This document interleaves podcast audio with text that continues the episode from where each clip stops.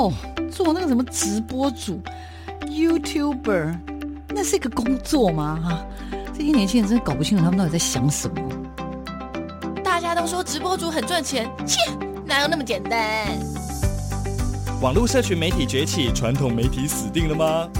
直播平台真的像你想象中的色情满满？它的真实情况到底如何呢？哦，个子又不是空气，怎么会外泄？哎呀，只要值钱吗？通通送你啦，随便啦。世界上没有绝对安全的系统，而人性是最大的漏洞。时下你不可不知的科技应用与社群发展，科技社群敲敲门，带你推开趋势的大门。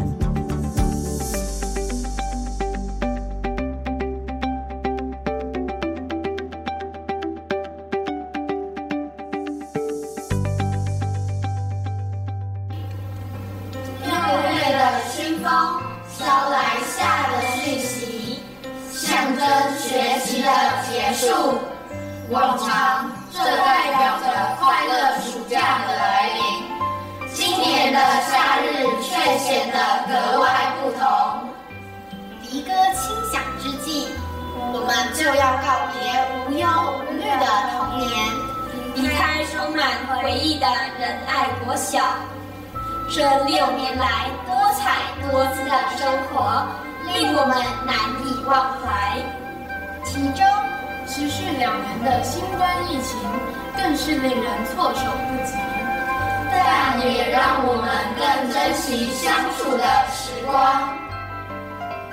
科技社群敲敲门，我是主持人小黄老师，各位空中的听众朋友，大家早安。每个礼拜六的上午啊，透过这个节目，也希望带着大家更能够体会科技与社群的发展，然后更重要的是，我们也想。带着大家认识，不管在科技跟社群上面的一些，我觉得代表的人物，或者是能够在实际运用上面呢，也发现他们有很多很棒的实作的经验。那科技社群敲敲门在成立了一年多之后，其实我很开心，除了谈这种所谓的技术面，我想很多的。运用面上面是我这个节目很关注的。那近期呢，我们也很清楚知道啦，就是有非常多的这种所谓的疫情以来的很多的挑战，那好多好多的实体的活动都没有办法在真实的环境当中发生，所以就必须要透过一些例如线上的方式去进行。那进行这些线上的方式，有时候它有非常非常多的挑战。那我们今天科技社群敲敲门呢，要为听众朋友介绍一位我觉得也蛮经典的人物哦。那不过这位这个经典的人物呢，他的。背景啊，脉络啊，可能某某听起来会觉得，嗯，他会跟科技社群有什么关系吗？那也是因为小黄老师最近在社群媒体发现呢，我们有一所学校，然后他在毕业典礼的时候呢，因为现在疫情啦，所以很多可能毕业典礼就是会有很多的限制。但是呢，我们这一所学校，也就是位于台北市的仁爱国小呢，他们就启动了一个元宇宙的毕业典礼哦。那有听这个节目的听众朋友就知道，小黄老师在这段时间里面也开启了我的元宇宙的很多的体验。的经验，所以当我看到了可以在元宇宙办毕业典礼，我实在是太好奇了。而且后来发现呢，跟我这个节目也有点关系，是之前也上过我们节目的这个呃 XR Space 的这个团队呢，竟然。在这过程当中呢，也帮助了我们仁爱国小的伙伴一起哦，走向这样的一个元宇宙的毕业典礼。那今天我们到底要跟谁聊天呢？我们要来欢迎的是我们来自台北市仁爱国小的学务主任赖柏宗赖老师。我们请柏宗老师跟我们听众朋友打个招呼。老师，请。大家好，我是仁爱国小修主任赖柏宗。其实，呃，来自彰化的博中老师呢，以前啦，就是一个我们所谓的念书，然后 不爱念书，然后爱画画的这个小朋友，然后呢，一路一路，然后到后来大学的时候，念的是市北教大的美劳教育系，然后后来在研究所的话，就念师大的艺术指导所，然后目前目前老师正在念国北教的艺术跨域整合所。我的博士班，所以老师这样听起来好像都没有跟元宇宙有关系耶。先帮听众我要破个梗好了，为什么元宇宙会跟你有关系啊？来，请。因为我们这一次在元宇宙的毕业典礼上，我们就是我们做了一点点不同的尝试啊。就是说，我们希望说，整个传统的毕业典礼从过去，因为我自己担任学务主任已经第四年了嘛，那从第一年的正常的毕业典礼，然后到了第二年，我们做了一种直播加实体的毕业典礼。第三年是全线上的毕业典礼。那我就在想说，那第四年在疫情的这种状态之下，特别是呃，在这几个月来，从四月份到现在，很多孩子请防疫假打疫苗啊，孩子很多都不在学校。其实。面临到教学的现场，其实老师也受到很多的挑战，因为他必须要混成，他可能在教学上面一一部分要面对线上的孩子，他一部分又要面对实体的孩子。那今年的毕业典礼也是有这样的状况嘛？那我们当然是觉得说，希望家长能够参与孩子的生命体验，那又能够兼顾到哎孩子的生命的毕业的记忆，所以我们这一次就会跟 XR Space。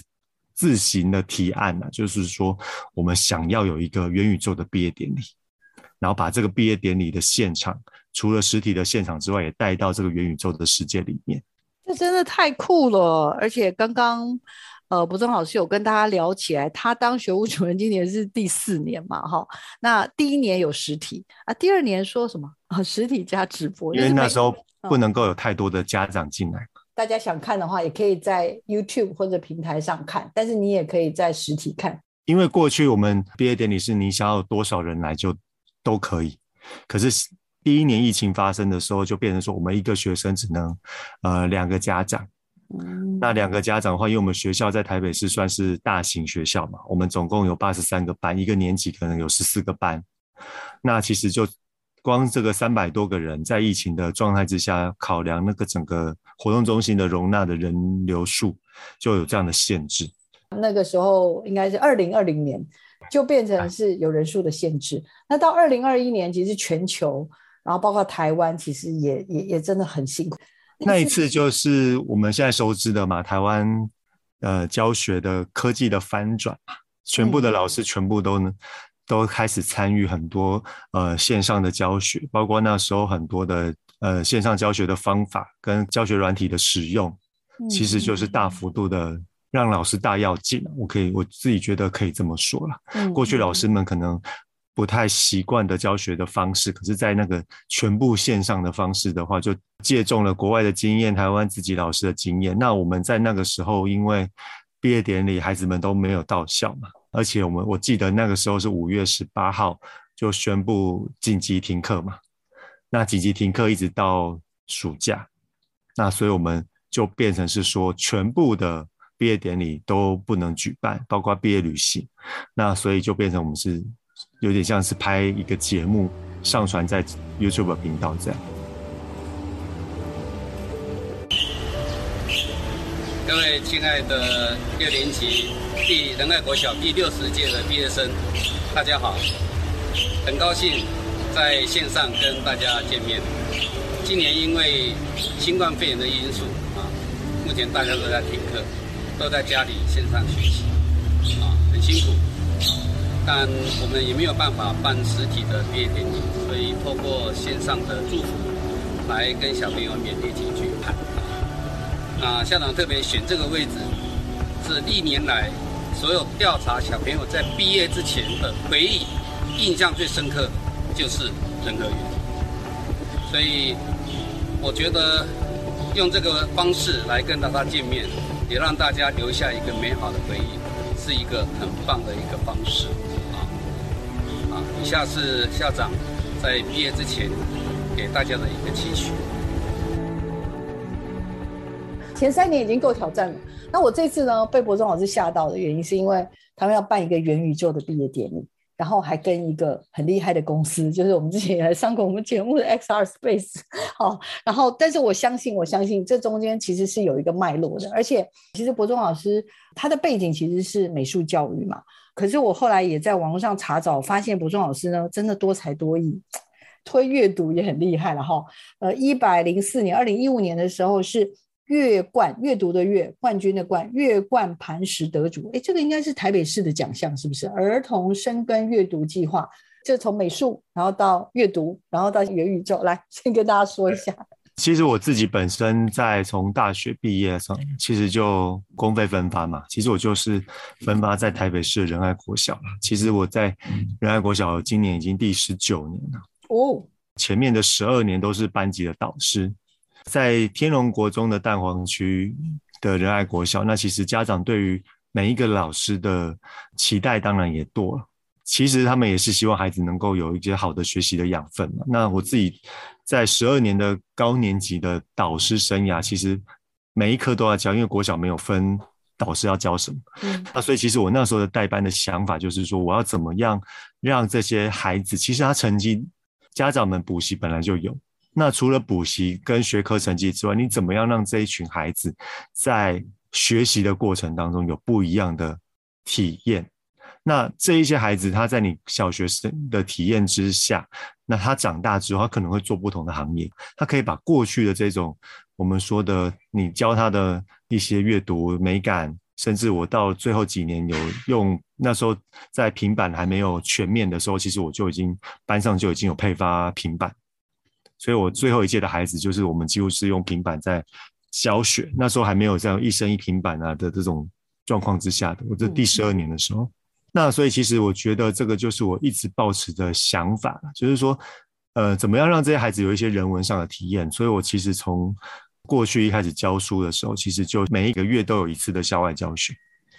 我觉得校外教学就可以跟很多不同的，呃，我们说机构啊，或者是活动参与。所以像我们有我推博物馆教育，那希望把整个的教室拉到。台北市，甚至说整个博物馆里面去教学，我觉得这个就是孩子的一种接触实体的养分嘛。那阅读当然就是不用说，那就是阅读就是拓展孩子的阅读的经验，然后吸收一些不同的想法。那到现在，我觉得，呃，自己当行政之后，其实就我一开始当的是呃设备组，就是负责推动学校阅读教育跟课程上的发展。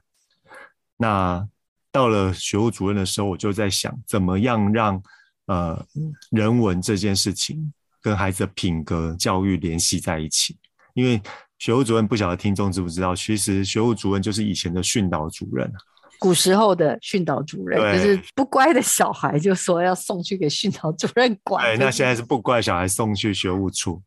哦，对，那其实。我们说世代的改变，学务处的角色也变了嘛。他不是因为现在我们知道像什么霸凌啊或者什么，其实他还是学务处的重要工作。可是怎么样让品格教育放在让这些孩子能够成长？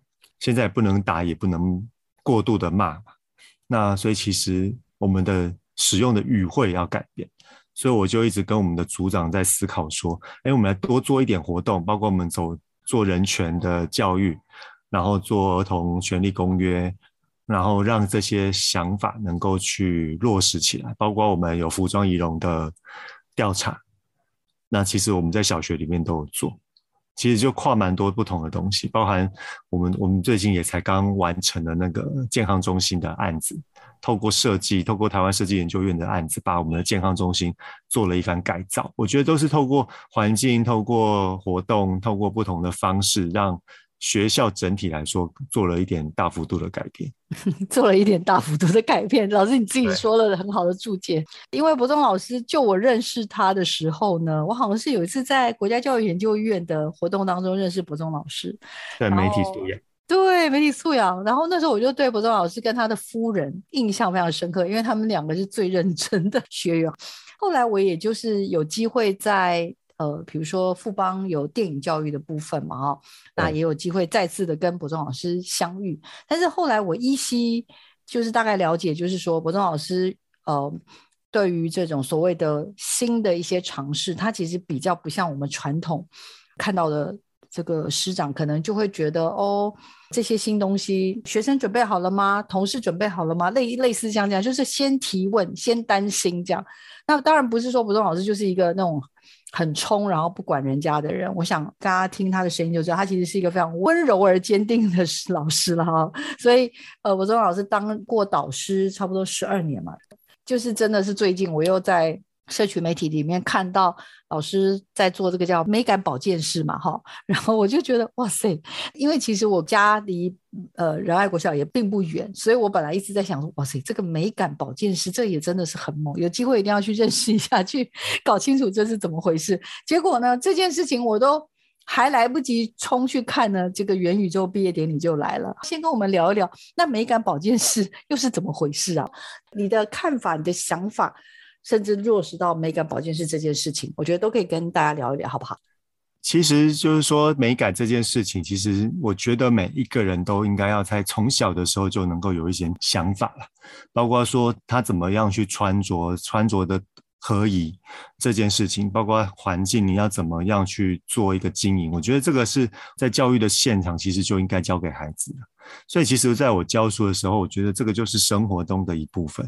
我们都喜欢说国外东西好像很舒服啊，它可能设计得很好。可是我们自己回到我们自己现场，好像也需要多一点想法。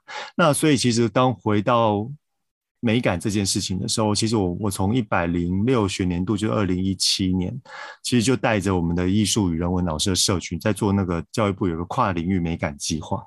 那其实我们就希望说，整个学科不是只有美劳老师才需要懂美。这件事情不是只有音乐老师，很多的科技或者是很多的学科，其实都可以跟美有相关。包括我们比较熟知的，像数学当中的一些排列啊，数学的几何啊，跟美其实都有关系。自然界也有很多美，所以其实这种跨学科对于美的想法。那怎么样做跨科的这种学习，跨领域的学习，其实现在也是一种显学啊。我自己可以觉得这么说。可是你要怎么样让老师跟你一起走，你就必须要从观念上、教学上一起。那当然，我们老师们就开始逐步的这样把跨领域的这种学科的美感教育放进来。那健康中心也是，我觉得很多时候。台湾的现场，我们常常被批评，就是哎，你们这些公务人员。那我其实都在想说，行政老师其实也不是公务员，他又不是老师，又不是公务员，这种很奇怪的角色。不过，我我自己觉得，当行政，你可以为学校做一点什么，为现在的教育现场做一点什么。所以那时候，当我看到台湾设计研究院的这个计划的时候，我就觉得很很想参与。嗯，所以到了第三年的时候，就是我真的。就提出申请，而且我提出申请的时候，那时候也很，并不是没有准备啊。我那时候是把全部的他们做过的案子全部都盘点过，然后我再去看看，哎，那我们学校最有利的亮点是什么？所以那时候就选择了保健中心，因为没有人想到这样一个小地方也需要被改造。好厉害啊！我本来以为是指定，原来是老师提出你的。想法，或者是对我们 是吗？我们其实是提案的，因为他其实现在很多的教育型的竞争方案都是透过要主动争取嘛，所以我们必须要先提案，提案之后再做简报。所以其实那时候，呃，我们这次的美感呃选美美学这个教育的的一个 slogan，其实就是我们自己健康中心就是以设计思考为出发点。那当然，这个也跟我自己读研究所读艺术指导。设计背景有关，怎么样用设计思考去解决环境上的问题？那其实我那时候的简报就是这样做出来。不晓得大家知不知道，教育部其实有订定健康中心的营运的办法。哦，不知道。那 对，那很多人都不知道，而且我也是有物主任才知道，原来里面要多少的物品要放进去。哦。那可是怎么样有一个系统跟模组？那比如说像护理师的这种健康检查，它有一定的模组嘛。那特别是他们也有用到科技的系统在负责伤病的管理。那这些其实看似跟科技没有关系，可是其实现在的教育现场用了非常多科技的呃平台在管理学生的伤病跟健康的成长的记录。那其实包括像呃未来我们也希望有有学生受伤热点的提醒啊。他可以记录他在哪里受伤，然后提供安全的管理和环境的管理改善，这样。所以其实我们那时候除了这种系统之外，软性的环境的建构，我们也希望能够出来，所以才会有这一次参与的改造计划，这样。对，我我其实本来还一直很好奇说，说为什么会保健室可以跟那种什么设计跟美感，应该这样说啦，就是我们最近这几年很热门的叫美感教科书。的这种概念。在更早就是刚刚讲教育部的有个美感教育计划嘛，哈，然后到美感教科书，其实这中间大概都怎么说？有没有说谁先谁后？但是就是你感觉到整个台湾的社会，大家开始去关注美这件事情，美感这件事情。那到底美是什么？美感是什么？然后我们可能每个人都会有一些些的期待，但是真正就是会落实到孩子的身旁的这样，甚至是他的周边的环境。我觉得保健室这件事情是真的让我就觉得很惊艳的地方。想问老师，老师，嗯，你知道吗？对我来说，我觉得其实元宇宙这件事情，我也就是我们这个节目已经讨论了非常非常多集，但是。元宇宙这件事情可以运用在很多很多的地方，然后有蛮多现在，比如说可能是，比如说是商业的会议，比如说也有一些是娱乐的，因为 XR Space 上次跟我们介绍的是 Party On，就是在里面 KTV 等等类似这种，就是我觉得这个是我们都可以想象的。那我这次看到老师启动这个元宇宙毕业典礼的这件事情。就当时我看到的时候，我我是觉得，哎，这个会不是会不会只是把东西放到元宇宙，让大家可能就是去有点像是展览啊、策展什么进去看，可是又不是哎，老师的元宇宙好像又更猛，它还有一个就是广场跟一个场地。老师先帮我们很简单的先破个题，就是告诉大家说，在你刚开始想的时候，你对于这个元宇宙毕业典礼，你的想象大概是如何，好不好？呃，其实就像刚刚说的嘛，我们都会觉得元宇宙好像就是把东西摆到元宇宙的现场。那其实那时候我自己在搜寻很多资料的时候，就看到 XR Space，我觉得建构元宇宙并不是我的强项。那特别是在教育的现场，你要带着孩子去建构元宇宙，那这个才需要很多的人的配合。可是怎么样让人有互动参与这件事情，其实我觉得是元宇宙最最有趣的地方。所以那时候我就希望说，老师们可以尝试用 XR Space 的这个呃平台嘛，它其实是我觉得蛮友善的平台，就是它的界面比较简单，老师只要把。呃，手机的照片啊，他的影片素材就可以放到他的展件。那可是我那时候就在想，只是展览或者是导览这件事情，好像还少了一点什么。所以我那时候就跟 S R Space 提案说，其实这个也并不是说，呃，S R Space 直接就是，哎，我们马上就促成。其实我们这来回当中，我们跟他的呃工程人员其实做了蛮多的讨论，就是说怎么样把这个。毕业典礼的现场打造出来，让参与的家长能够进到里面，然后真的看到一个有座位、呃有互动的活动。那甚至可以去，我们有一个关键密码，他可以在里面找关键密码，然后打开我们的礼物盒。那除此之外，他又可以看现场的直播。那我觉得这是等于是有一点沉浸式的参与了整个毕业典礼，虽然家长不能来，那他可以在。元宇宙的现场能够有有参与的感觉，我觉得这个是这一次毕业典礼我们想要尝试的一个部分。对，我们博中老师又讲了很关键的几句话哦。他说他是觉得 XR Space 呢蛮友善的，然后很重要还有一件事情，他去跟 XR Space 提案。诶，为什么要提案呢？然后呢，提案完了之后。其实 XR Space 看起来好像是一个很专业的团队，那是不是柏中老师或仁爱国小这边就坐在那边等人家把这个毕业典礼的元宇宙盖起来呢？其实就我所知不是，而且在这过程当中，刚刚讲的提案很顺利吗？或者是说在沟通的过程当中很容易吗？还有甚至就是实际上真的办理了。元宇宙的毕业典礼，在这个过程当中又要经历哪些呢？好，那我们在这段要听歌之前，我想要拜托听众朋友帮我这个忙。我非常推荐大家可以去呃下载的叫做 Go XR，然后等一下呢，我们下半段你可以配合柏松老师跟我们的分享呢，等一下可以进到 仁爱国小毕业典礼的元宇宙。诶，就我刚刚进去看，还蛮精彩的，里面还是可以看到很多策展。还有就是刚刚讲的这种当天的整个这种现场的氛围，那种沉浸感的整个这个设计，真的非常，我自己觉得非常有趣。然后因因为小黄老师这一段时间也带着听众朋友去了很多，了解很多这样子的一个技术，但是有蛮多的技术，大概多半的想象都会是。就是我觉得比较站立式的，像这种有所谓的更有沉浸感的这样子的一个活动，到底怎么做出来的？然后柏中老师跟他的团队大家做了哪些的努力？OK，我觉得应该是说未来还有很多的可能性，但柏中老师他开启了这个新的可能。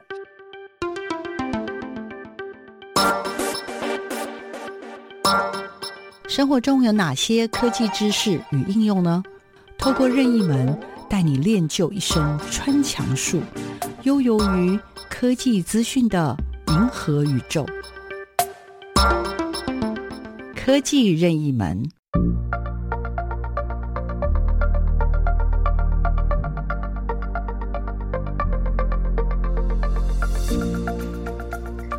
大家好，我是仁爱国小学主任赖普宗。我自己所认为的元宇宙，是你可以打开你对于世界的另一种的想法。透过元宇宙，你可以进到不同的空间，跟不同的人交流。那也打开你对于世界不同的串联。那这样，你了解什么是元宇宙了吗？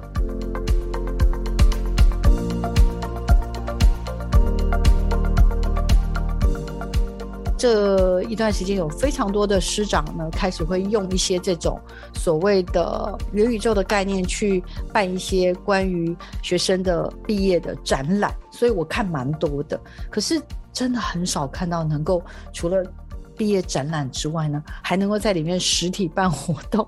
这中间到底怎么做到？然后里面的细腻哦，你一进去这个空间里面。到底会看到什么？然后整个的设计又是如何？那不晓得听众朋友是不是准备好了呢？你有没有下载了那个叫做 Go XR 这个 APP？我真的推荐大家赶快下载，等一下就可以进去看哦。柏中老师来先跟我们大家说一下，这整件事情水到渠成的就完成了元宇宙毕业典礼吗？应该不是吧？就我知道好辛苦哦。来，先跟我们说一下怎么做到的。确实蛮辛苦的，我自己现在回顾起来，因为因为这是我们自己提案嘛。我自己本身其实也有去了解什么 XR 这样的一个技术，或者是元宇宙的想法。可是当我看到这个 XR Space 的系统也好，就是 Go XR 这一个平台，我就觉得，哎，好像可以来做一点什么，包含说，呃，学生的展览可以放在上面啊。我觉得这个已经是一个很单纯的、很简单的事情，它可以让老师们很容易上手。因为其实，呃，我觉得我自己在考虑的时候。怎么样让老师愿意用？我觉得这就是元宇宙要开始的第一步啊，它的门槛比较低。那我觉得这个是我第一个想要尝试的部分。那第二个部分就是说，哎，那我们提案说我们想要有一个元宇宙的毕业典礼，那我们想要有一个毕业典礼的现场。那这是我对元宇宙的想象，就是说，如果家长不能够进来学校的一个时候，我能不能透过一个分身，然后让家长跟小孩都聚在元宇宙的现场里面，然后它的难度又不要太难，它只能登录账号就能够进到里面，然后里面又可以看到有毕业典礼的场景。那我觉得，呃，我们今年其实除了实体之外，也有直播嘛，那其实已经蛮整人了。我自己觉得，那我又要再打造一个元宇宙的现场，所以这当我这样提案的时候，其实我也是抱持着我不知道要花多少钱，然后再来是。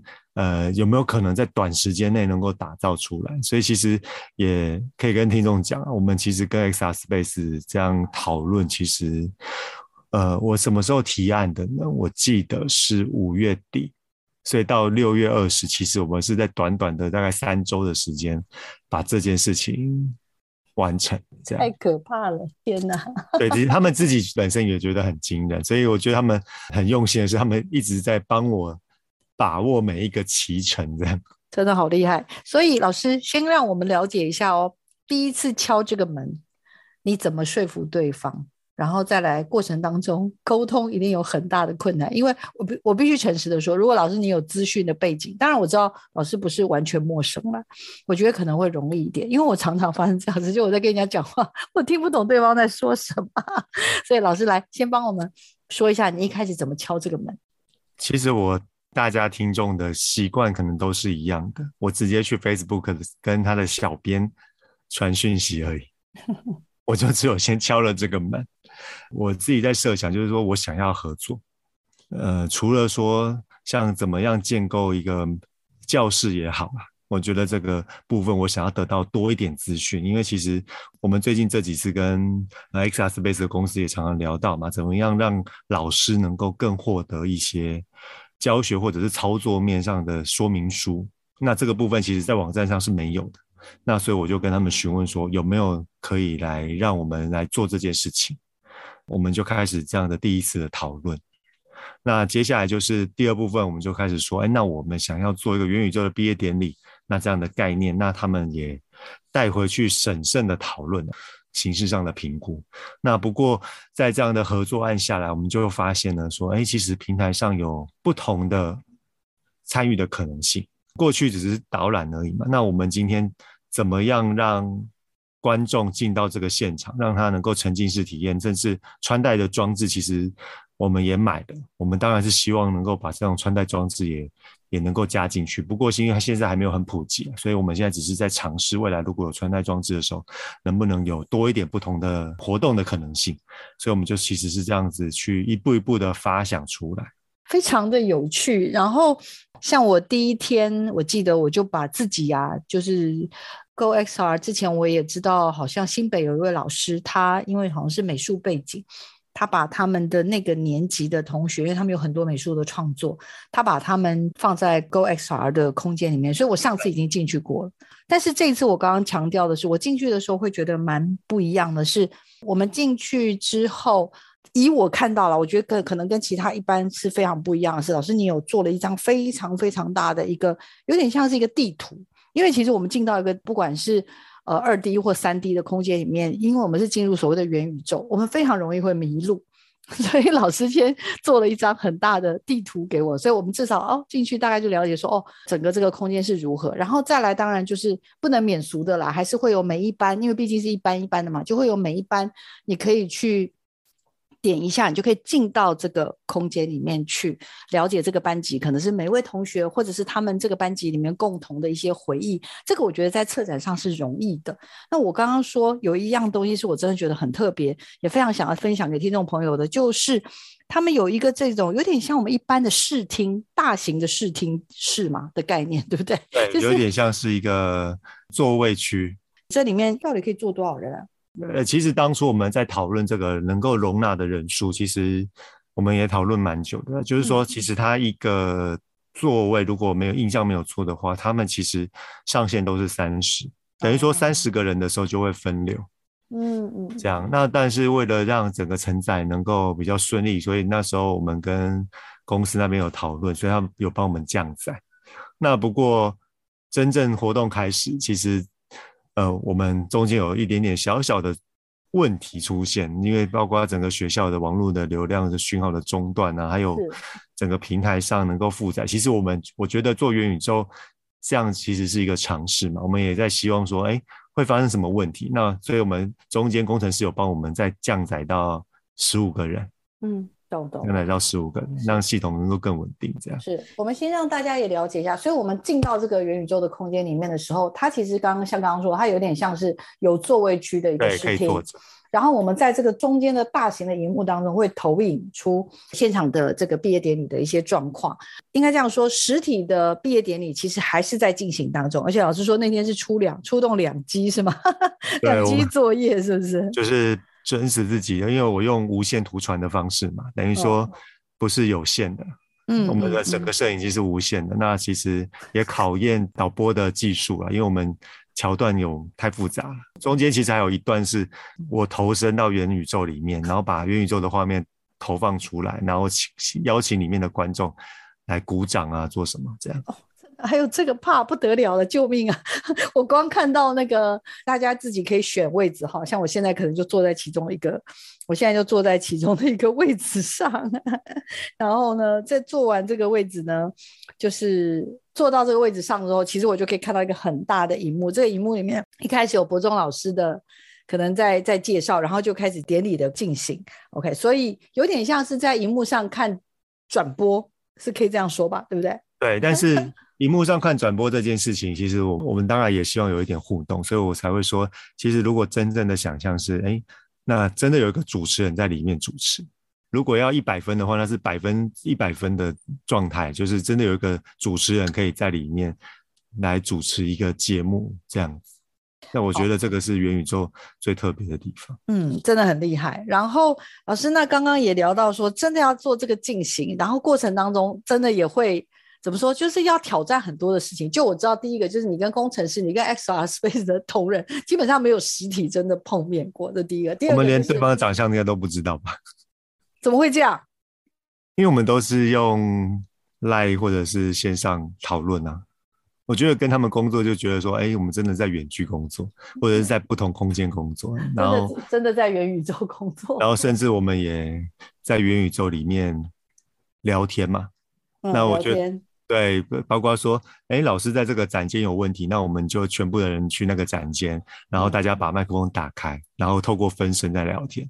那我觉得蛮有趣的，就是我们并没有聚会，那我们就开始看说，哎，这个地方，这个呃，包括空间的。展览的数量，就是里面可以投放的件数。其实我们也跟工程师等于说公司那边分享，当初他们大概只能最多投放二十几件作品嘛，可是我们学生数是三十，那所以他们帮帮我们在听到我们的建议之后，他们就提升了这个空间的可以投放的量。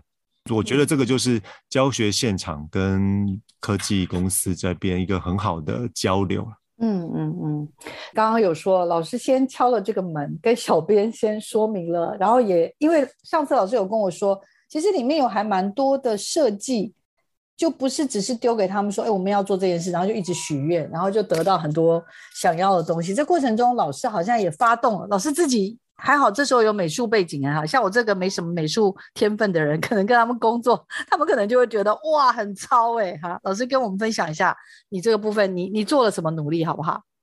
就呃，除了就是包括怎么样教老师这件事情，我觉得要沟通，老师们愿意尝试新东西，我觉得大概花了一个多礼拜，然后把这样的资讯告诉他们，然后让他们去尝试。所以如果观众能够进到现场，可以搜寻那个社群。在那个软体上面有个叫做社群，然后你可以点选那个“爱在疫情蔓延时”，因为这是我们毕业典礼的主题啊，你就可以看到这个所有老师们所打造出来的，呃，我们说的毕业生的空间。所以你可以看到有蛮多老师用了不同的手法，当然不是只有照片啊，有的老师真的开始去做一个展览，然后介绍一个主题给家长，这个是我们尝试。那第二个部分是学校端，呃，像我自己学务处这一边，我就把像毕业生的邀请卡。的人气奖，人气讲这个简简单的小活动放在上面，然后鼓励家长们线上投票，这是其中的一个方法。元宇宙就是可以透过不同的传送门，一直不断的传送，那可以去到不同的门，然后去看到不一样的东西。那其实这个是在学校的实体展览比较不一样。我们说网际网路其实本来就可以用网页的方式呈现，可是我觉得有空间感这件事情，我觉得是蛮特别。Party On 我其实也有进去过，就是那个 XR Space 的这个部分。然后因为我平常自己也有用那个 Oculus Two，就是也有用头戴式的。那之前有去过 Workroom 里面，然后它可以就是在里面。可能有开一个这种五人啊、十人的会议这样，那可是这次我看到这个博中老师这边努力的，就比较像是一个，真的是一个实体的活动，然后跟呃元宇宙这中间的一种怎么讲 嫁接嘛。我刚才听到老师说，他竟然还可以穿越到现场，我好像现在刚刚有看到这个现场，就是老师你是不是穿一个西装，咖啡色的西装，然后教大家怎么使用那些动作，然后在里面跟大家做互动，是这个 part 吗？对，其实就是这一个段落。其实，呃，如果可以有有更细腻的话，我当然我就希望说，哎，观众可以鼓掌，因为我觉得互动就是最有趣的嘛。这个平台它不会太难，它只要按旁边的按键，那旁边按键就可以鼓掌。那我觉得，或者是表达他的想法。我希望说，所有的家长在看到自己孩子成长表现的时候，同步也可以鼓掌。那其实，呃，这个就是我们希望达到的最好的目标了。那其实我当初本来还有一个想法啦，其实，呃，这个当然未来工作启程上如果来得及的话，那我我们其实本来是希望像校长啊这种人形的模组能够人形的，他真的有一个校长在里面这样。哦，对，其实我那时候有，其实那时候我们在提案的时候，有一些是因为时辰的关系没有进来，因为我们想，我跟他说，哎，我想要有一个校长的人，嗯，然后就真的在现场。嗯嗯，这样，那观众只要进去去靠近他，那个人会自动的讲话，嗯，跟他说话，做一些互动，对，对不对？然后跟他互动，这样。这个空间里面其实很多很多的小巧思哦，它里面还有一个台北市仁爱国小的这个第六十一届毕业典礼，就里面真的有很多很有趣的这个小的梗。呃，我自己是觉得啦，柏中老师不管怎么样，其实这次真的都做了一个还蛮大的一个，我觉得是一个真的蛮蛮蛮大的一步。那当然，这样子的一步，我我自己会想，有很多的老师会觉得。嗯，像我刚刚说嘛，就是有很担心，或者是会有很多的，不只是来自学校老师，因为你要请老师配合做这件事，大家又这么的忙，对不对？然后平常处处理家长 就已经很烦了，事情很多。然后另外呢，再来就是家长又要怎么样去进入到这个元宇宙？我这光想到这，我就头替你发麻耶。老师只有三个礼拜，你怎么克服这些东西啊？一路以来你做了很多都是一般人不敢做的事情。应该有人会唱衰你吧，或者会打脸你吧？来偷偷的跟我们说一下，你的坚韧的心是怎么来的？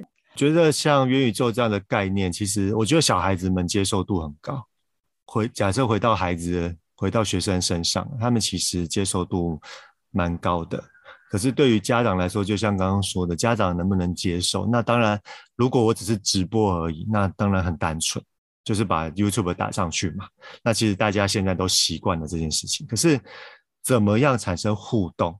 其实我觉得这就是元宇宙这个空间比较特别的之处了。那不瞒大家说，其实当天因为学校现在老师都线上嘛，所以其实当初一开始直播的时候，我们有一点状况，就是我们讯号中断，我们直播讯号中断，那平台上的家长就开始骚动，开始骚动说：“ 哎，怎么？”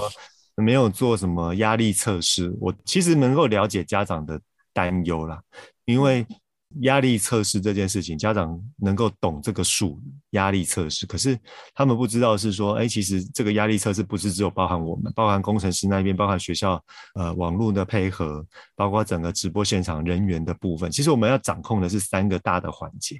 但是如果反过来说的话，就是因为有元宇宙这样的平台，你可以发现，你可以表达自己的看法。你就不是只有你看一个直播这样简单。当然，我觉得这个比较关键点就是说，我们突破了这一步，然后让家长能够去参与。那接下来回到教育的现场，我们再去跟老师推动说，哎，未来我们可以利用这个平台做什么？像我收到很多老师的呃回馈，就说，哎，这个软体很简单。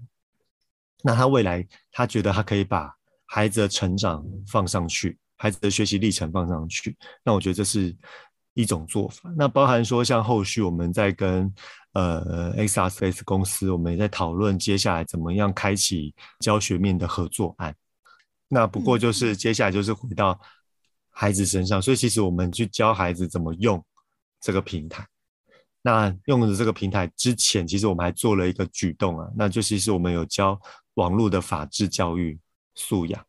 那就是法治教育的职能，就就是说，要使用这个平台，不是只有把这个平台丢出去而已。我们还在教孩子跟网络世界有关的法律的相关的知识，那包括它的规范，其实我们有做了这个这样的前置的准备。因为其实我们在想到用一个新的科技、用一个新的软体、新新的措施之前，都要考虑到说，那如果孩子们在上面留呃不雅的，或者是有状况的时候，我们要先预防。所以其实我们还还做了一个前置作业，是呃希望他进到现场是有一些使用上的规范。这个是在教育现场有多做了一个这样的事情。感觉上新媒体素养也启动了，不是上去用而已。主要是在这个上面有策，刚刚谈到是策展这件事情之外，还有所谓的著作权，还有这种所谓的彼此在社群媒体里面的一些礼节，人跟人之间的互动。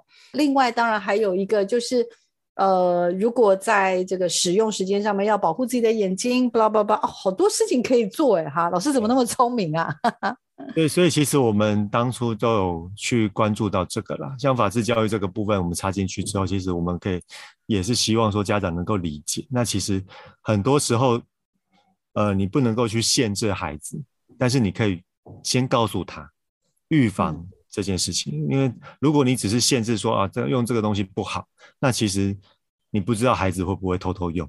那与其他偷偷用，那倒不如先教他怎么用。那我觉得元宇宙的这样的概念，其实未来可能会越来越扩及嘛。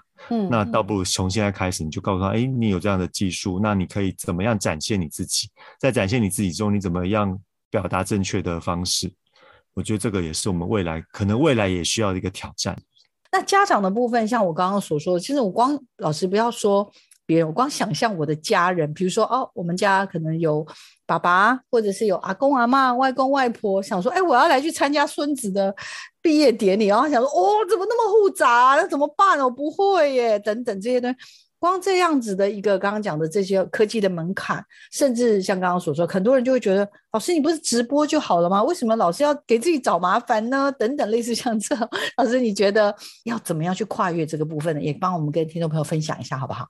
嗯，我觉得一个很重要的就是说，让孩子去教他的家长。我觉得以教育的理念来说的话，家长可以透过这个看到孩子的呃成长历程。